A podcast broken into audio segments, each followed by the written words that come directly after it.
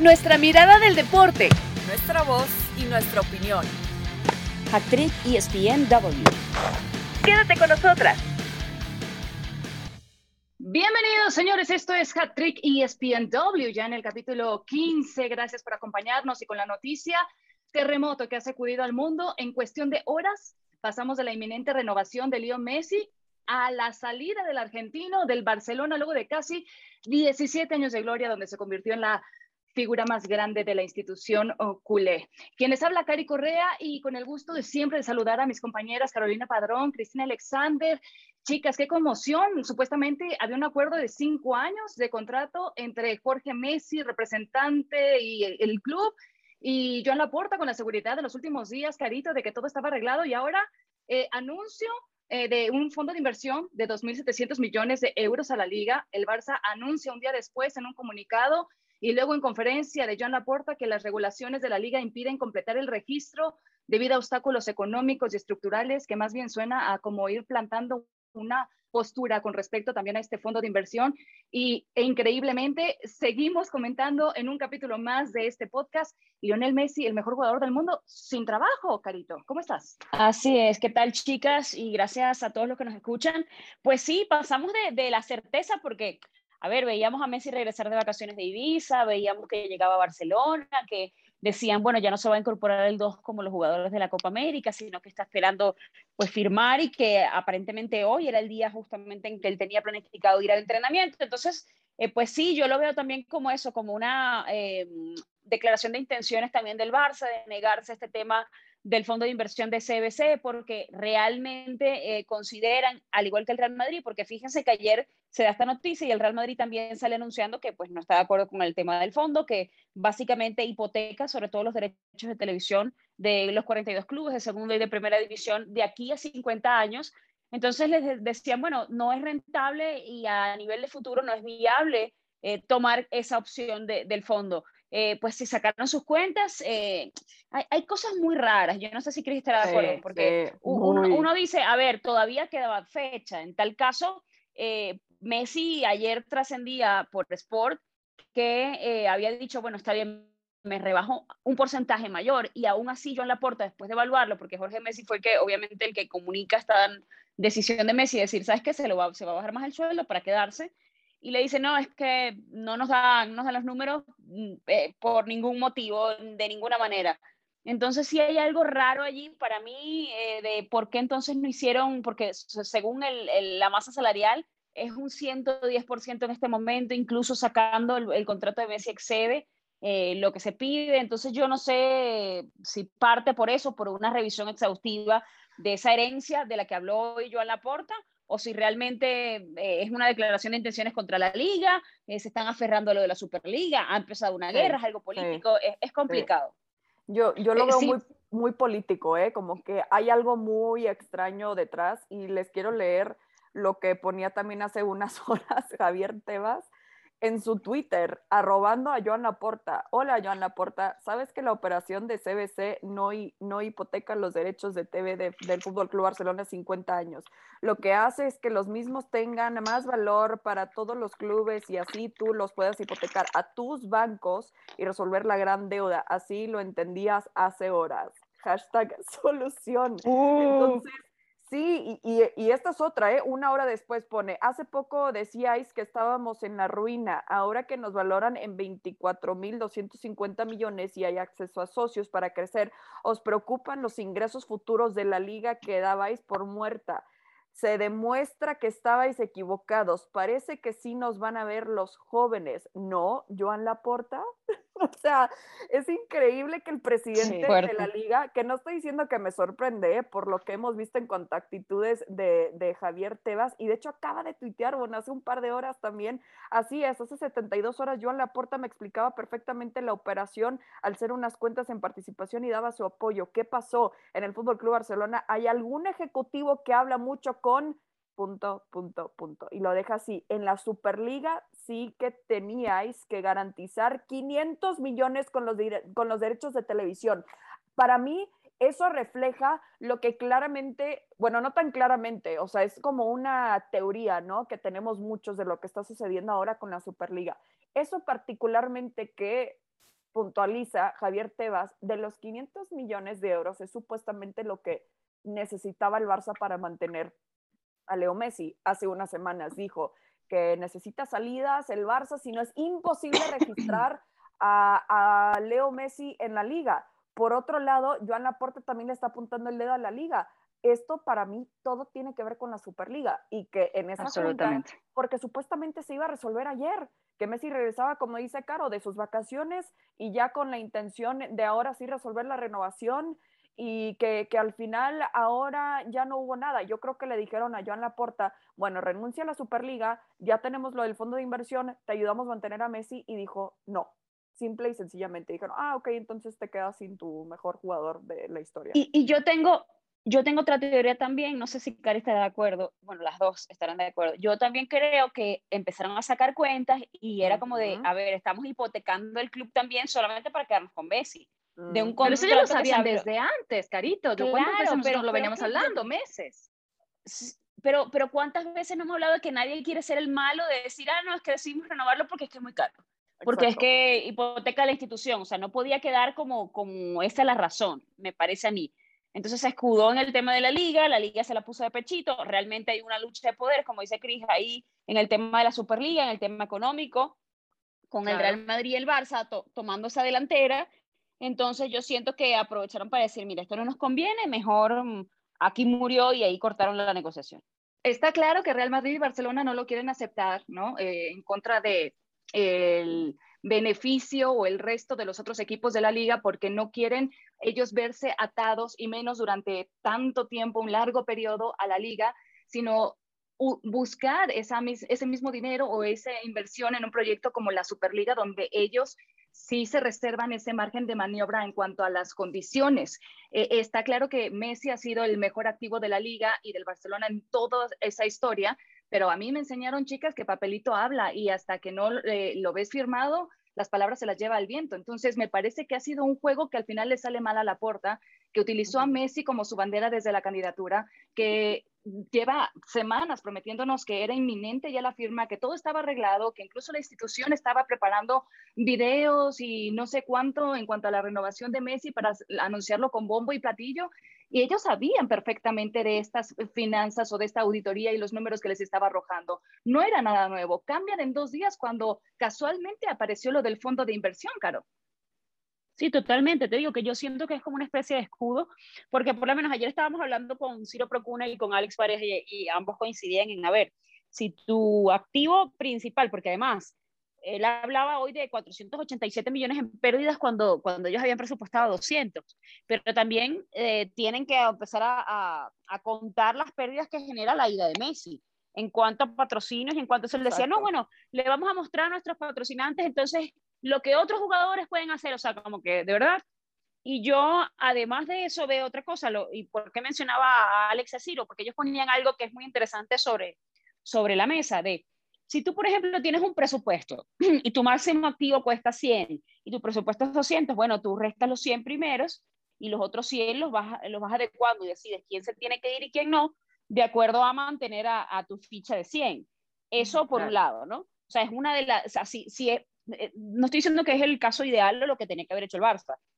Estoy diciendo que la justificación como que no va de acorde a lo que están diciendo, ¿no? eh, Porque yo, yo, yo lo ponía en un caso concreto ayer en Sports Center de si tú tienes un presupuesto de 50 y tu hipoteca son 20, pues tú primero bloqueas los 20 de la hipoteca y luego es el coche de lujo y luego va lo demás. Exacto. porque eh, además, eh, si, era por prioridad, o sea, empiezas por allí.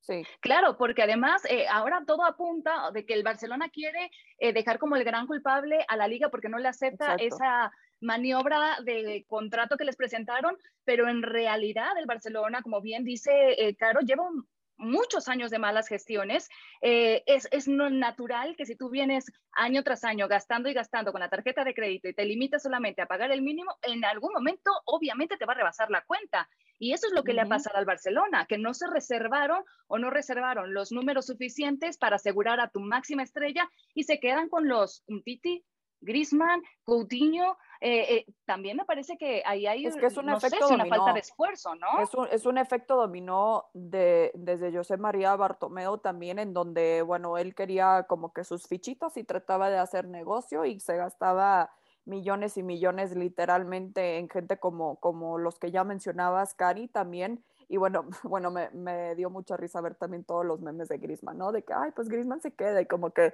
no, este, cállate, los, memes de, los memes del Kun, de verdad. De, en serio. Pues es que sí, y es parte de, ¿no? Porque estábamos también de que, ay, pues va a ser lindo como que verlos finalmente jugar juntos a nivel de club y Kun dice como que, amigo, yo, yo hago el esfuerzo y luego llega y es como que siento que cuando le escribes a tu amigo y estás en un restaurante como que, ¿qué onda? Ya llevo unos 20 minutos aquí, ¿vas a venir o no? Y tu amigo te escribe de que, sí, no te avisé, no, se me complicó y estoy trabajando todavía y dices, horrible. Ok, pues me, me, esforcé por venir, digo, tampoco que sea un esfuerzo llegar gratis también y, que te quiera el e, Fútbol em, Club Emoji de payaso. Pero eh, exactamente, no, eh, yo creo que eso, eso es perfecto cómo quedó, cómo quedó el Kun pero cómo ha quedado también el incomodó a la puerta, porque recordemos que cuando estaba como candidato todavía, que dijo, no, que si yo llego de que Messi se queda, como que es otra ancla que tengo yo para que el mejor jugador de la historia se quede. Y por supuesto que tenía esa intención, pero yo creo que hay algo todavía. Yo creo que no nos podemos confiar de que Messi no va a estar en el Barça la próxima temporada, porque ese comunicado está muy extraño, muy frío. El mensaje en Twitter que le pusieron está con dos palabras, literalmente. Sí, como si fuera cualquier jugador irrelevante de cualquier Chigrinsky que hubiese pasado por aquí. Exacto. O Excusándose en que estamos en pandemia. Exacto, o alguien que se fuera también de préstamo, ¿no? Como que, ah, gracias, bye. Y, pero tanto, tanto que le ha dado Messi a este club realmente, y yo sé que el Barça también le ha dado mucho, pero se merece muchísimo más. Y Joan Laporta hoy de que, ay, lástima de que esté el Camp Nou vacío, porque pues sí, merece un homenaje, bla, bla, bla. Merece un homenaje, merece mínimo un comunicado de más de tres párrafos. O sea, por eso se me hace, como dices, Caro, eh, hay algo muy extraño, hay algo ahí que todavía no sabemos y por supuesto que salen rumores, salen teorías y yo creo que esta novela, este culebrón como le llaman, apenas comienza. ¿eh? Bueno, eso es lo que te iba a decir, que las teorías de conspiración han estado a la, orden del día, porque muchos dicen que, ah, no, es una estrategia de, de, la porta para presionar a la liga, porque obviamente me, a la liga le interesa que Messi se quede, porque bueno, ya perdiste a Cristiano, etcétera, ¿no?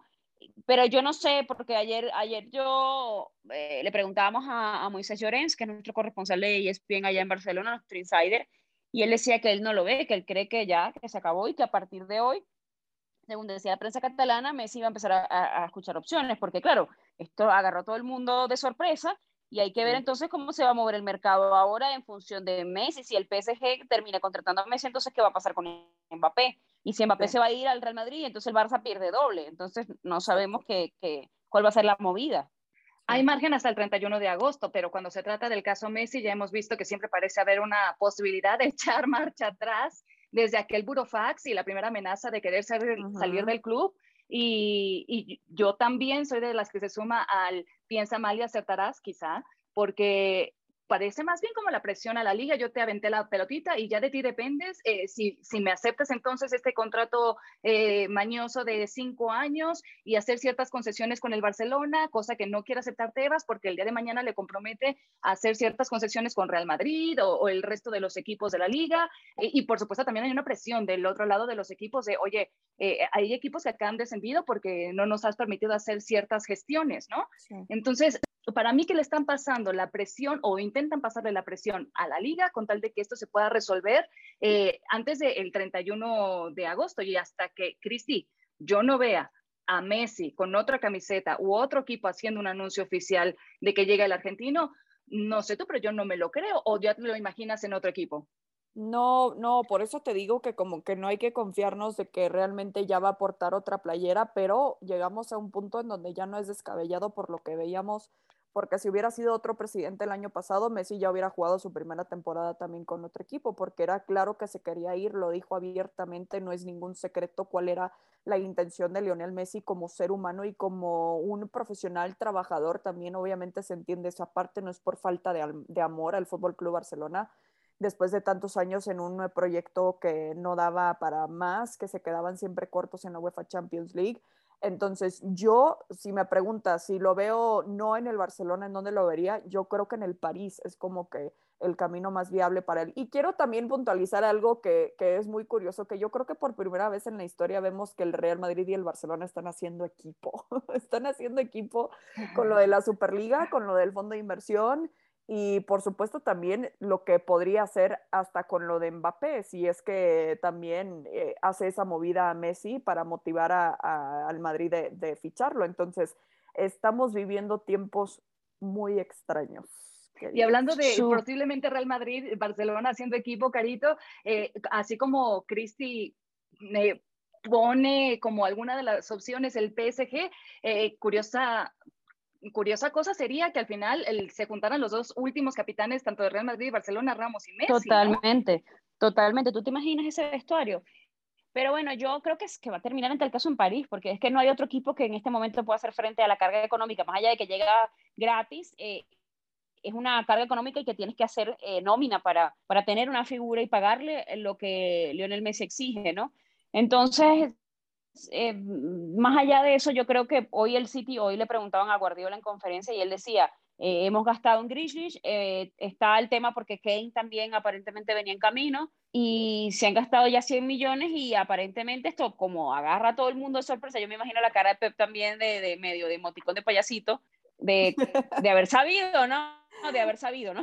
Esto no hubiese pasado pero evidentemente como los agarra todos de sorpresa, ya el City, y yo había, había leído ayer la prensa inglesa, y justamente la prensa decía, en, este momento el City es que ni siquiera se lo pasa por la cabeza porque no puede hacer el esfuerzo, pero el PSG siempre tiene eh, opciones, entonces bueno, la opción obviamente por el tema del fair play pasaría por dejar salir a alguien y todavía no ha renovado a Mbappé, entonces dice, bueno, podría ser una moneda de cambio, pero ¿cuánto te beneficia? Con la edad que tiene Messi, con la edad que tiene tiene Mbappé hacerse canje. Eh, estás cambiando el futuro por algo más actual, porque yo no digo que Messi esté acabado, porque por supuesto que no, hemos visto todo eh, lo que tiene y el talento, y para mí es uno de los mejores de la historia. Pero es la realidad, tiene 34, sí, acaba de cumplir 34. Claro, entonces tú dices, a ver, si además este equipo está funcionando tan bien y, ha llegado a lo que ha llegado en la Champions, eh, y, y digo lo que ha llegado porque es un equipo muy joven de una historia que, se empieza a escribir a partir de los años 50. Entonces tú dices, bueno, más bien cuánto tiempo le tardó en llegar a, a, instancias semifinales y finales. Entonces yo creo que le ha funcionado, saben que tienen a un jugador que a nivel de futuro es el que va a marcar probablemente la pauta. Entonces, ¿cuánto estarías tú dispuesto a, a dar ese golpe mediático o, o, aspirar a, bueno, me traigo Messi ahora porque voy por la Liga de Campeones de una vez? No sé. Es como un tema muy delicado, pero si Messi no se queda en el Barça, va a haber un efecto dominó. Vamos a ver cómo se mueven esas piezas porque van a haber varios equipos tratando de, de aprovecharse y de pescar en río revuelto. Bueno, mientras tanto, eh, ni Messi ni jugadores del Barcelona se han manifestado. Eh, vamos a estar pendientes de, obviamente, lo que suceda, porque todavía esto le queda colita y decíamos, es hasta el 31 de agosto que podríamos eh, tener una nueva noticia acerca del futuro de Messi. La porta dice que mientras ellos se quedan motivados y que buscarán seguir ganando sin él, obviamente es el mensaje que quiere mandar al vestidor y trata de convencerse de que así puede ser, pero también se ve complicado porque hoy mismo no aparece otro referente del Barça. Y chicas, tenemos que hablar de otro tema porque la selección mexicana de fútbol eh, sub-23 ha conseguido el bronce en Tokio 2020. Eh, qué bonita manera de amanecer. Gracias por esta alegría y caricia al corazón para recibir el fin de semana. Eh, mi Cristi, ¿qué sensaciones te deja eh, e, este trío olímpico, eh, la medalla de bronce y por supuesto todo el torneo que le vimos al conjunto de Jimmy Lozano?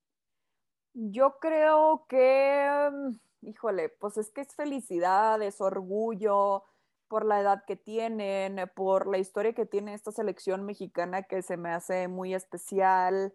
Eh, por el trabajo que ha hecho Jimmy Lozano, por los momentos individuales que funcionan también de manera colectiva. pero más que nada yo creo que el orgullo viene de ver cómo se puede recuperar un equipo después de lo que vimos en la tanda de penales de Brasil.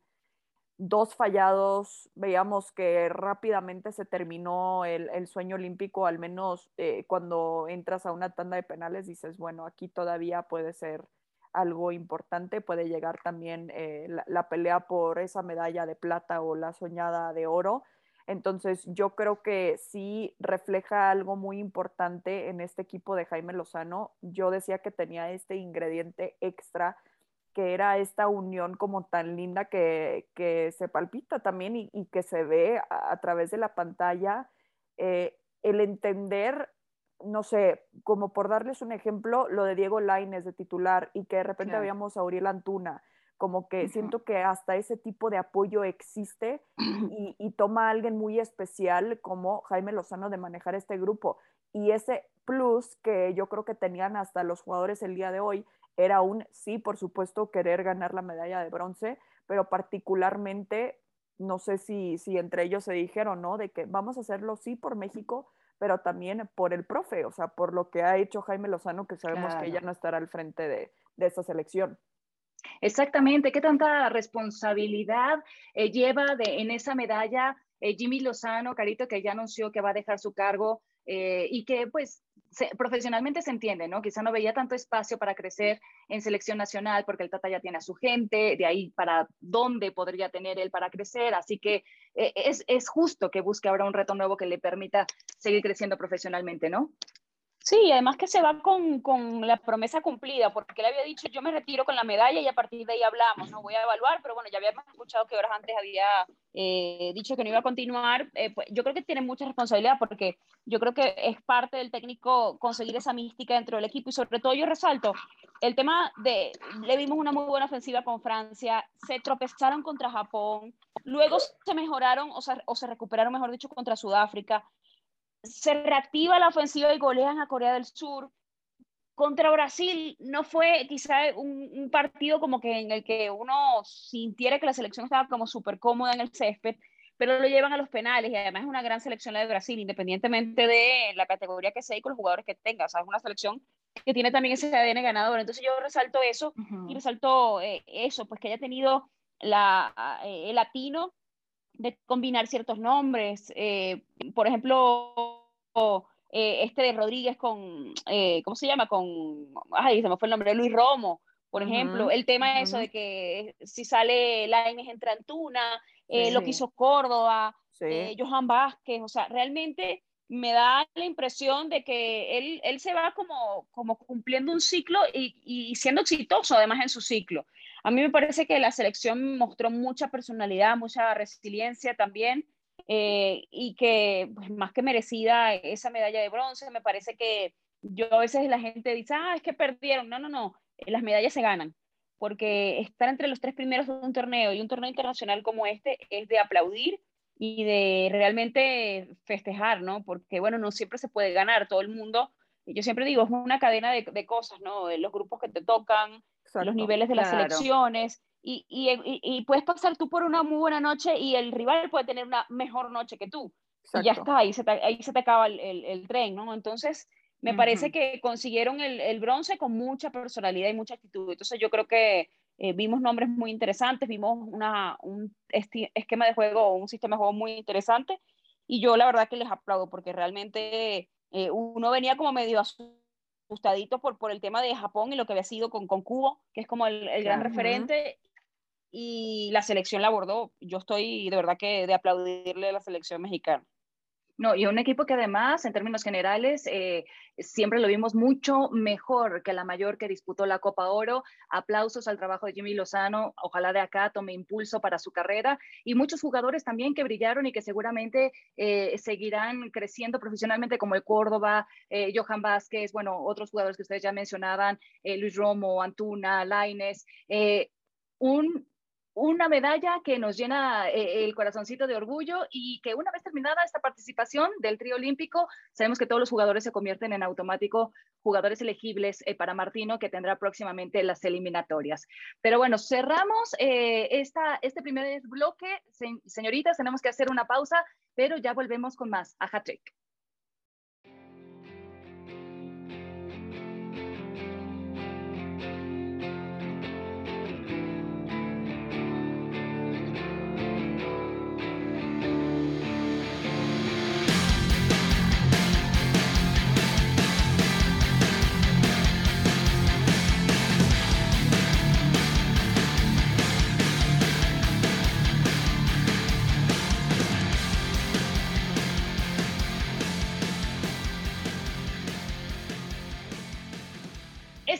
Regreso en Hat-Trick ESPNW y sorpresa, tenemos una invitada muy especial. Eh, ella es arquera mexicana, pero medallista olímpica de Londres 2012. También participó en Beijing y bueno, la extrañamos en Tokio 2020, pero pudimos disfrutarla en otra faceta ahora con los comentarios. Mariana Vitia, con nosotras. Y bienvenida. Oh. ¿Cómo estás, Mariana? Cuéntanos. Hola, muy buenas tardes. Muy bien. Es bueno, un placer estar aquí con ustedes. Oye, eh, pues nosotros encantadas de poder platicar contigo. Eh, evidentemente te tenemos muchas preguntas, entre ellas, eh, ¿qué te parecieron estos juegos que están pues ya cerca de concluir y la participación mexicana? ¿Cómo la has disfrutado? Pues la verdad, sí fueron unos Juegos Olímpicos diferentes en el aspecto de que, pues bueno, no hay, no había, no hay público. yo creo que eso fue lo que faltó, la, la, pues la magnitud de la gente, las porras, la familia, todo en, ese sentido, claro que faltó muchísimo ánimo para los atletas, digo, por, por, lo que estamos viviendo ahorita, pandemia y todo eso, pues obviamente no, no se pudo vivir eh, eso, pero la verdad es que, claro que siguen siendo unos Juegos Olímpicos, sigue esa emoción, hay sorpresas y claro que disfrutándolo al máximo. Mariana, te saluda Caro Padrón. Eh, primero, felicidades por tu carrera, me da mucho gusto platicar contigo. Y, te quería preguntar, porque uno ve, por ejemplo, en el tiro con arco, y evidentemente ha crecido mucho en México, y, vemos, y, hace poco leía unas declaraciones tuyas acerca de, del tema de la igualdad en cuanto a la participación de las mujeres, porque uno revisa y te dice, wow, la cantidad de, de medallas que han conseguido las mujeres, ¿A, ¿A, qué crees que se deba ese, ese, esa paridad en cuanto a la participación de hombres y mujeres en tiro con arco? No, pues porque somos unas fregonas. no, la Gracias, así se contesta. pues la verdad, realmente no sé qué tenga que ver. Digo, sí, claro, le echamos muchísimas ganas. Eh, sí ha habido, obviamente, esas diferencias de que eh, mm, me refiero a, pues que sí, o sea, que hay más mujeres que han ganado medallas olímpicas, pues que hombres.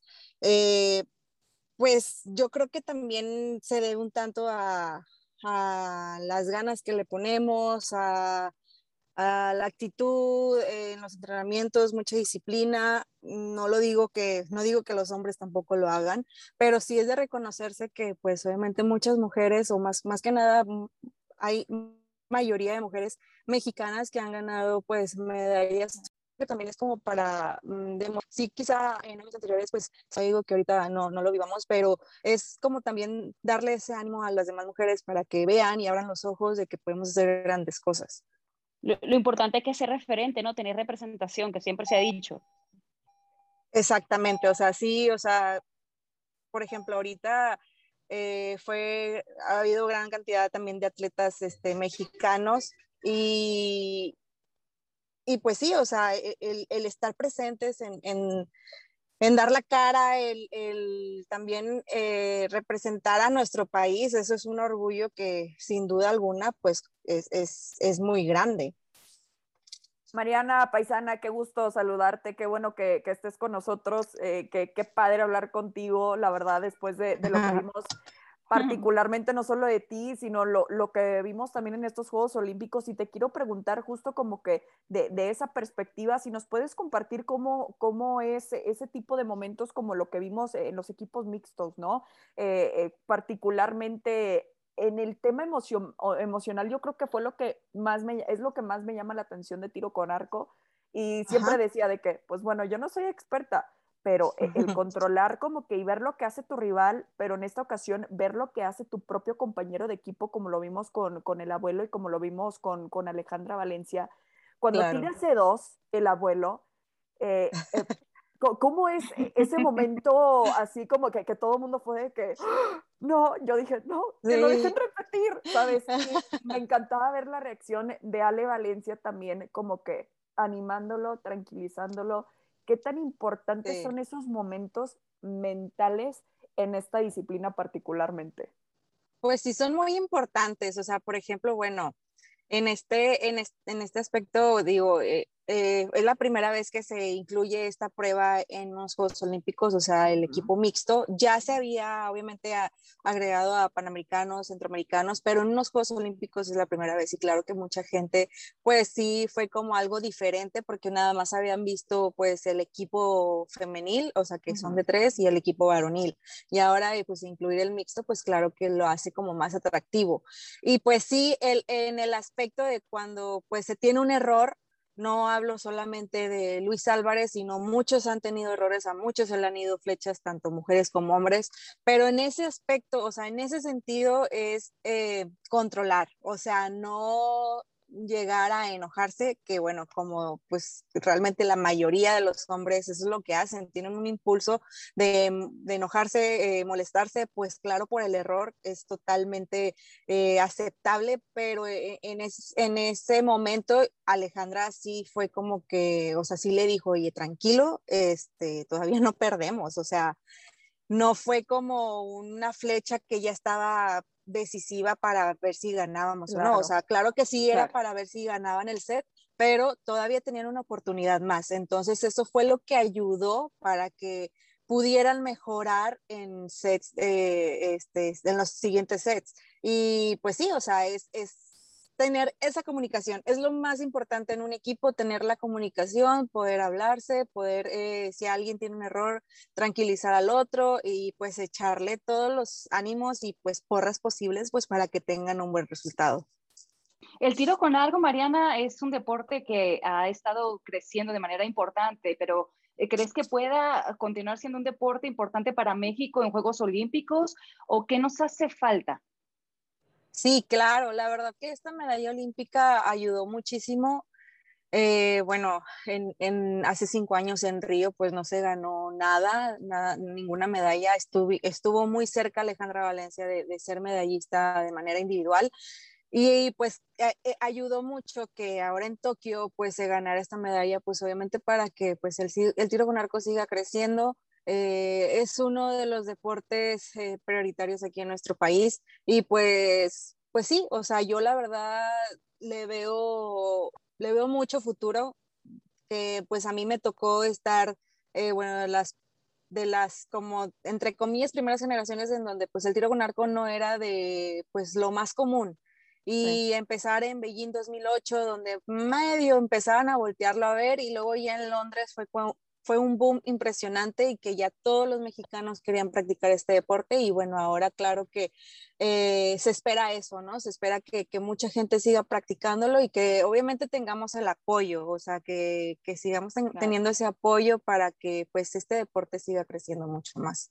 Mariana, y en ese sentido, porque claro, obviamente ahora quizá hay más gente interesada en participar porque bueno, te han visto, te han visto tu carrera, la de Alejandra, eh, eh, realmente es como que tú ves y tratas de imitar o dices, oye, yo quiero también practicar esto, a mí me encantaría colgarme una medalla, representar a México, pero ¿qué le dirías tú a esos, a esos jóvenes en este momento que, que, por ejemplo, qué características para ti tiene que tener un, buen arquero?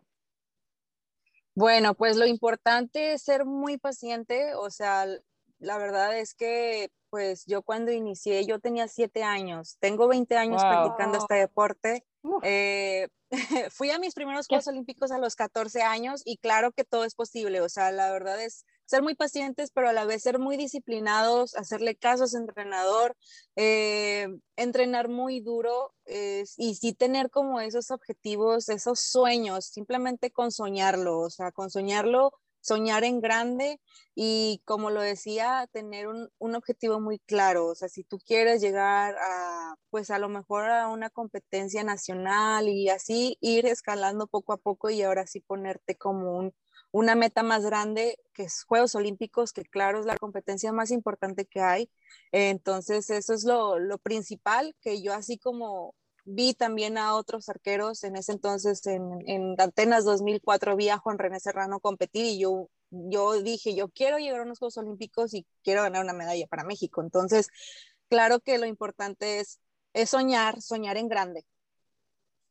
Sí, claro, y, y, ese sueño también, por supuesto, que, que inspira a, mucha gente. Como dices, has estado en esta disciplina desde que estás muy chiquita, entonces tú sabes eh, que quizás el haber tenido un ejemplo como tú lo eres seguramente para esas futuras generaciones, como lo son, por supuesto, las que participan hoy en día también. Pero sabemos que, que tu historia no, no ha terminado, eh, Mariana, y, justo quiero eh, como que, que, nos platiques un poco lo que ha sido en cuanto a tu vida personal y cómo te puede motivar también hacia el futuro. Obviamente me refiero a, a, tu bebecito.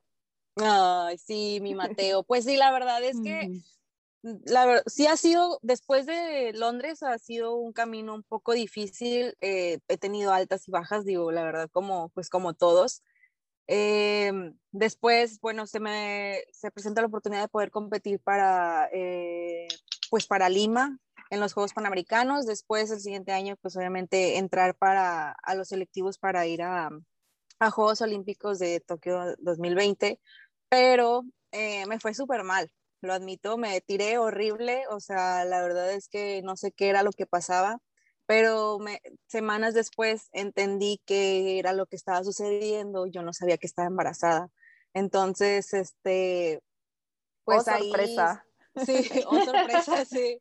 La verdad es que el, cuerpo es muy sabio y pues pues no, o sea, simplemente yo creo que mi bebé no quería, o sea, no quería que yo fuera a unos Juegos Olímpicos y pues Después vino pandemia y también aún más entendí las cosas porque si yo si yo hubiera seguido, o sea, si hubiera entrado a selección, yo creo que a final de cuentas yo no hubiera podido ir a Juegos Olímpicos porque pues hubiera estado, o sea, mi bebé nació en septiembre del año pasado y pues hubiera estado recién pues aliviada y luego en el entrenar y todo eso hubiera sido como muy rápido y no hubiera estado al 100.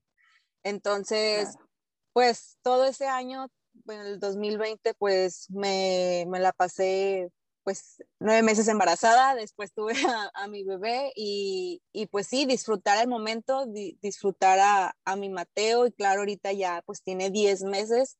Regresé a mis entrenamientos en, en, diciembre del año pasado y pues aquí estamos, aquí seguimos en la lucha, claro, con ahora con una motivación muy grande que como lo decía, es mi bebé que yo quiero, anhelo eh, que él me vea competir y que claro, que siga los pasos de, pues de sus papás, digo, yo sé que eh, su papá no practica deporte, pero pues sí ha hecho grandes cosas y pues esperemos que, que él vea pues que pues sus papás han hecho muchas cosas importantes.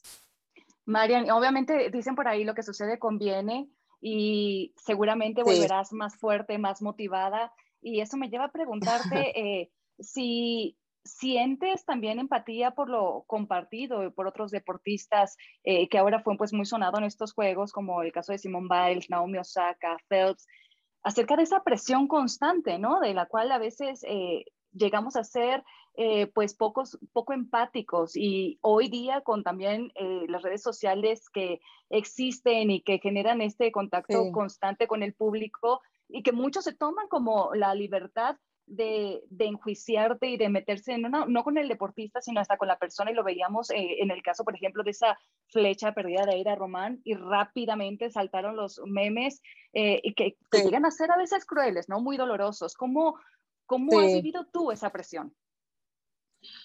Es muy difícil, la verdad sí es, sí es muy difícil, eh, pues es tratar de ignorar, o sea, la verdad es que es muy triste porque pues son los mismos mexicanos los que nos atacan, o sea, es, es, es, impresionante cómo pues tu mismo país llega a realizar ese tipo de comentarios y pues que no, es, no saben el detrás, o sea, no saben pues la friega que uno tiene, o sea, todos los, o sea, lo que conlleva todo esto y claro que cuando uno llega a Juegos Olímpicos son un par de minutos los que uno tiene pues una actuación, por así decirlo, y a veces te va bien, a veces te, te va mal y pues así es, o sea, uno piensa que es muy sencillo y realmente no lo es. Eh, ellos opinan pues porque a lo mejor nunca han hecho nada en su vida y, y ellos piensan que a lo mejor si, si estuvieran en nuestro lugar lo harían mejor y realmente están totalmente equivocados porque si lo empezaran a practicar, si empezaran a hacer algún deporte que ven ahorita en Juegos Olímpicos, claro que dirían de inmediato que es muy complicado, porque son años de, pues, de, pues sí, de trabajar muy duro. Eh, Y pues sí, como lo decía, es muy triste que exista ese tipo de comentarios por un simple error que tiene un, un deportista y a la vez aplaudo, claro que las, las decisiones que, por ejemplo, ha tomado Simone Biles, o sea, totalmente eh, estoy de acuerdo, o sea, la verdad es que sí, a veces llegas a tener mucha presión y uno no sabe qué hacer. Y en ese aspecto, qué, qué bueno que haya tomado esa decisión por salud mental y pues claro que para obviamente seguir adelante y tener eh, mejores competencias. No, y además eso que dices es que es importante porque la gente se queda en la competencia, pero realmente para llegar ahí ya tú eres, eres parte de una élite mundial y de todo lo que representa el esfuerzo de todo el ciclo olímpico de todas las competiciones a las que tienes que asistir para garantizarte un lugar.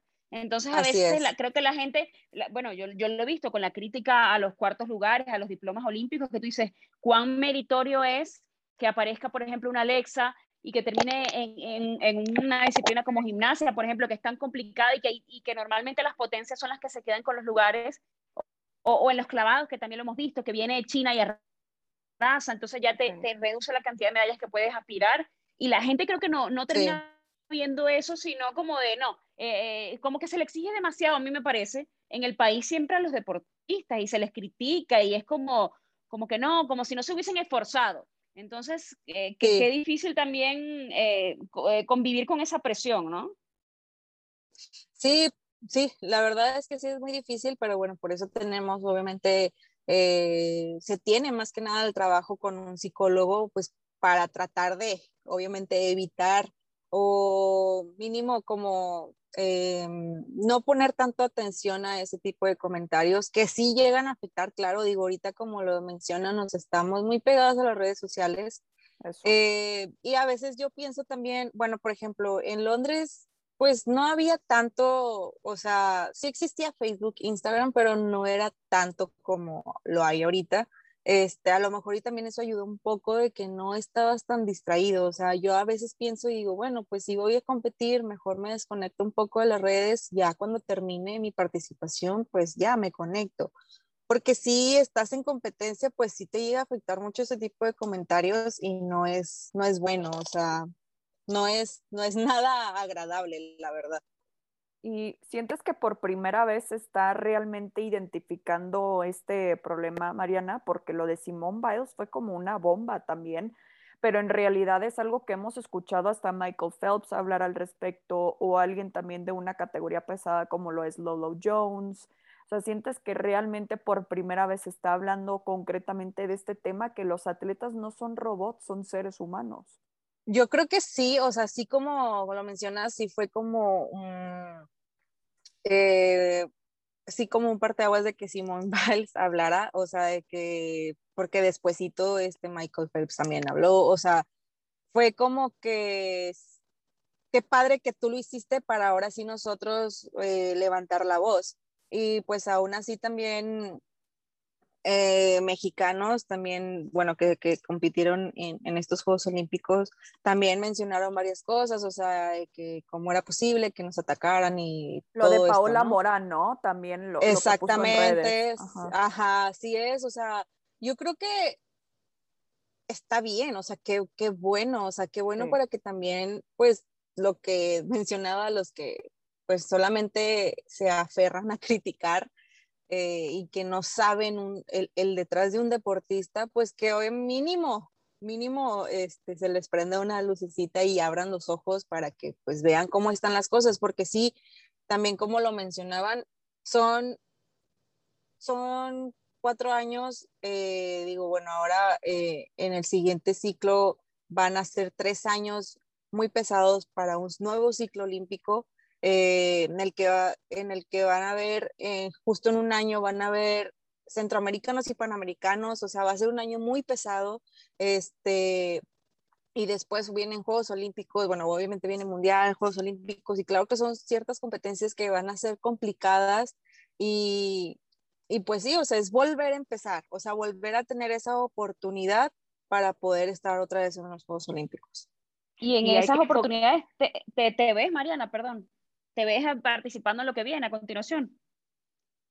Sí, claro, o sea, yo digo, yo estoy entrenando para eh, competir en los siguientes selectivos que, se van a realizar. todavía no hay una fecha definida, pero yo quiero, pues obviamente, pues ir, ir viendo cómo está el asunto.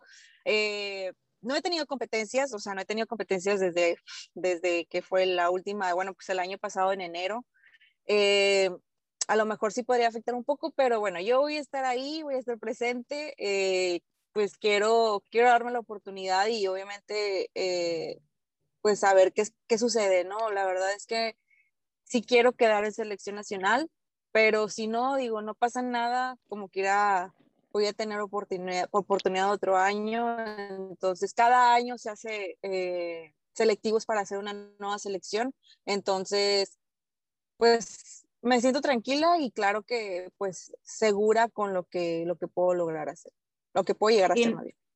Y a nosotros nos dará mucho gusto volver a verte ahí en competencia y te estaremos apoyando, al igual que a todos eh, eh, los mexicanos en el tiro con arco. Ojalá que te podamos ver también en París, Mariana, pero mientras tanto a seguir disfrutando de esta hermosa etapa que estás viviendo ahora como madre. Y como nos gustaría también despedirte eh, de una manera pues alegre y que la gente conozca un poquito más de ti, te tenemos preparadas unas preguntitas rápidas. ¿Estás lista? Ok, preparada. Bien.